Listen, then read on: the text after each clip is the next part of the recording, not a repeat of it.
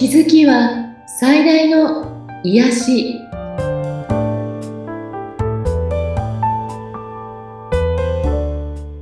皆さんこんにちは。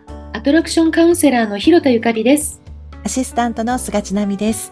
ゆかりさんよろしくお願いいたします。よろしくお願いします。さあ今回はどのようなお話になりますか？はい。えっ、ー、と今私がとってもハマって皆さんと毎回このお話をするっていうね、はい、ドラマがあってそれが、あの皆さんも見てらっしゃるかどうかなと思って今回お話ししてみようと思うんですけど、ええ、季節にも程がある。ちなみさん見てます？私あのすごい話題になってることは知っているんですが見てないんですよね。これは本当にお若い方は見ても意味がわからないっていう方も多いかなと思うんですけど、はい、多分、まあ、40代、50代以上の方は、かなり楽しめるドラマで、はい、まあか、ちょっと評価とか読んでも50代以上の方がすごく見ているっていうことなので、うん、工藤官九郎さんの脚本でね、見てみようと思うんですけど、はい、これね、天才って私はいつも思うぐらい面白いんですね。おどんなところがですか？1986年が舞台になっていて、はい。もちろん私も、えっ、ー、と、若い時にその時代を生きていたんですけど、はい。その時代を生きていたけれども、もうかなり昔だからね、うん。すっかり忘れてしまっているけれど、はい。最初にドラマの最初にテロップがね、不適切な映像や言葉が出るけれども、はい、その時代を表現したいので、そのまま放送しますみたいなテロップが出て、はい。通はそれ暴力とかね、うん、そういうことなんだけど、え、なんだろうと思ったら、はい、もちろん暴力とかではないんだけれども、うん、今の令和の時代から見ると、はい、全てがアウトっていうね、コンプライアンス的にアウトな ドラマなんですね。え、例えばどんな感じなんですか？そうですね、もう皆さんにぜひ1回目から見てほしいんですけど、うん、あの、安倍貞夫さんが、はい、中学校の先生なのかな？はい。で、まず職員室はタバコの煙でもくもくなのね。はい。えっと、教室でも吸っていて、おそして乗り物、バスの中にも灰皿がある時代なんですね。ありましたね。そういえば。ね、あの、うん、飛行機や、あの、電車っていうのはかなり遅くまであったんですけど、そうか、バスもそうだったかっていう、ね。ありましたね。うん。うん、で、それで、その黙々の中で男の先生たちが、ね、タバコ吸って話してるんですけど、うん、そこに女の先生がお茶を出して、はい、彼氏のみたいな、もう完全にセクハラな発言とか。女の人がやはりお茶を出すっていう、今だとそうね、違うよっていうことが、はい、非常に効果的に描かれているんですね。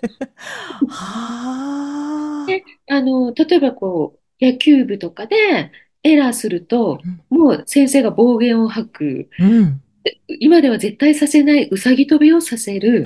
はい。そしてお水を飲んでる生徒に注意をして、集中力がなくなるって注意をして、はい。連帯責任でケツバットとかね。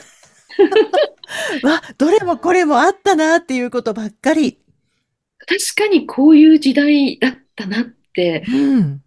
ね。はい。でもなんか、すっかりそれを私、私忘れてしまっていて、うん、でも、あの、そうか、この時代生きてきたよねって。私が、えっと、例えばお勤めしている時も、セクハラって、そういう言葉がなかったけれども、うん、非常にあったなっていうか、すべてがそうであったなと思う。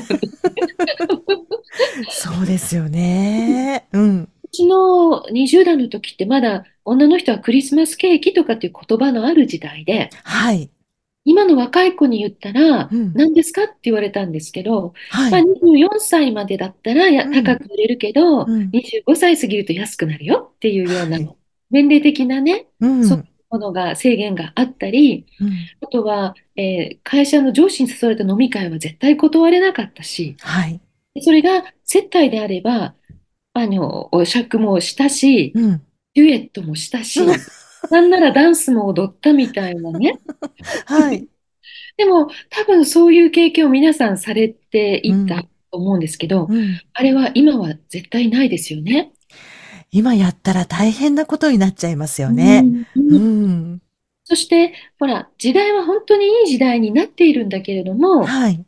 あの、一方で、えーコンプライアンスというのが非常に厳しくなったことで守られたものもあるけど、はい。ものすごく窮屈になってしまって、うん。現代のその会社の状況を安倍貞夫がタイムトリップして見ている、あの、こ現代に来ているっていう設定なんですけど、はい。まあ、今の時代ってほら、若いね、Z 世代に対して、うん。えっと、怒らない、叱らない、注意しない、見うん。守るみうたいな。うん、ことが、あの、すごく会社で全体的にね、指示が出ていて、はい。どう、どう対応していいかわからないとか、うん。うん。あとは、どこに住んでるのも聞いちゃダメな時代なんですね。個ええ人情報だから。私たちの時代にあの住所も電話番号も全部公開されたあの時代は何だったんだろうって思いますよね。ううんうんん。でも、そのコンプライアンスが厳しすぎて、何を言ってもテレ、あの、テレビ番組とかでね、うん。会社がもう謝罪に次ぐ謝罪で、うん。みんなあの面白いこと全く言えないという、はい。結構窮屈な時代でもあるなっていう。今がですよね。うね。ん。うだかん。ら、そのドラマの中でも、えっと、現代の人がその昭和の時代にひどい時代だみたいなことを言うんだけど、安はい。倍貞夫はそうかなって、すごい楽しいし、で、な、なんたって景気がいい、良かったよっていうことを言われて、うん。令和の人たちがシーンとしちゃうんですよね。あの、平成でやっぱり携帯電話が出てきたじ、ところから、ものはい。すごい時代が変化したんだなってうん。うん。価値観もね、すはい。ごい変わっちゃって、うん。うん、時代は大きく変わったけれども、私たちはそれに合わせてアップデートできてるかどうかっていうことも非常うん。に考えさせられるうん。んですね。はい。で、えっと、いいことばっかりではなくて、うん。昭和の時代にも、えーいい、いいことはたくさんあったし、はい。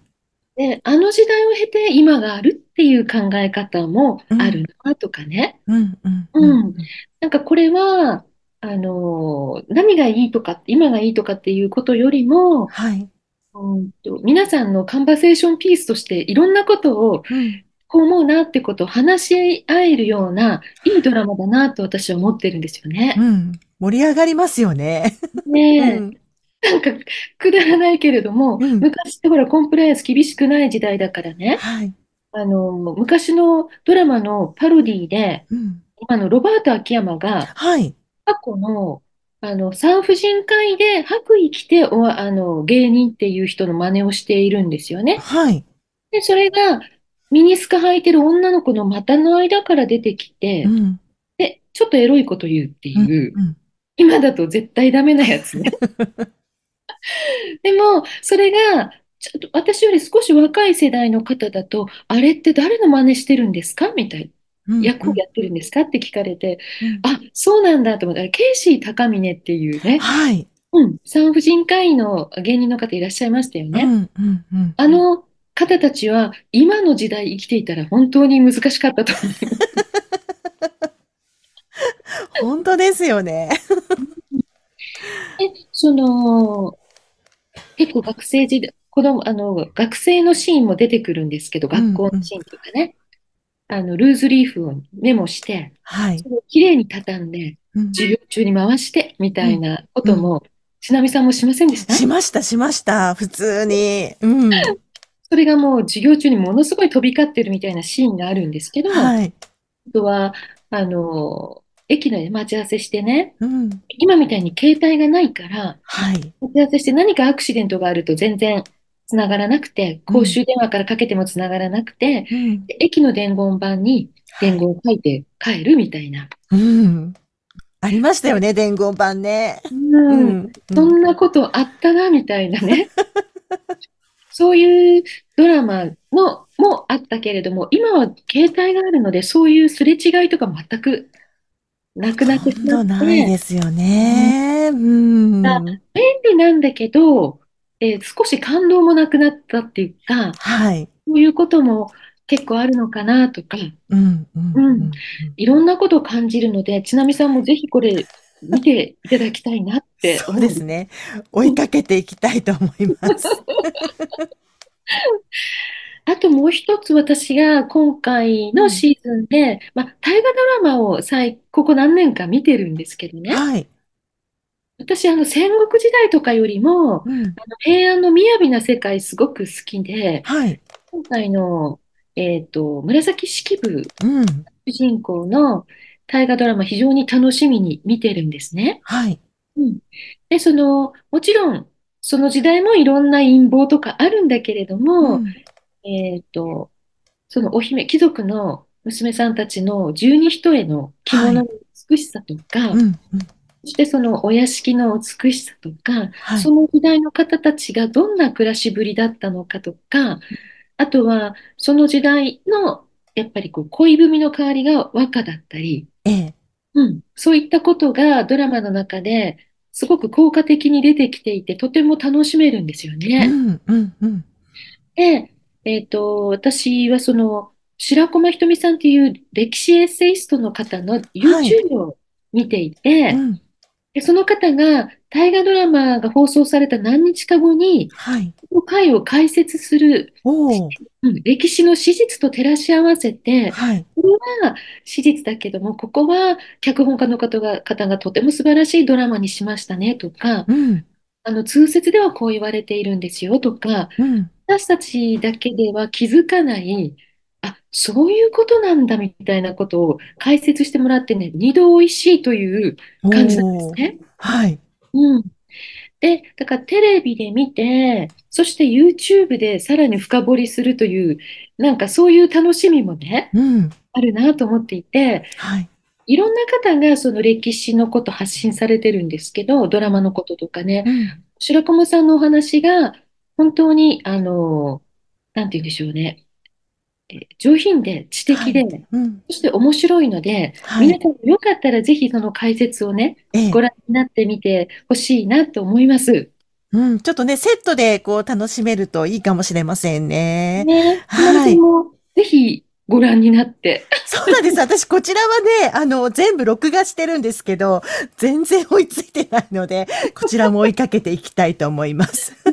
ハマるとね、見るの。もねなかなか大変になるはい。ので、そんな感じで、あの、テレビもね、うん。あの、すごく、えー皆さんのコミュニケーションにとってすごくいいものになったりするのがあるなということで、今回お伝えしてみました。はい。では、今日のメッセージです。もし万が一、あなたはさそ悟っていますか？と聞かれたら、いつも、はい、悟ってますと答えなさい。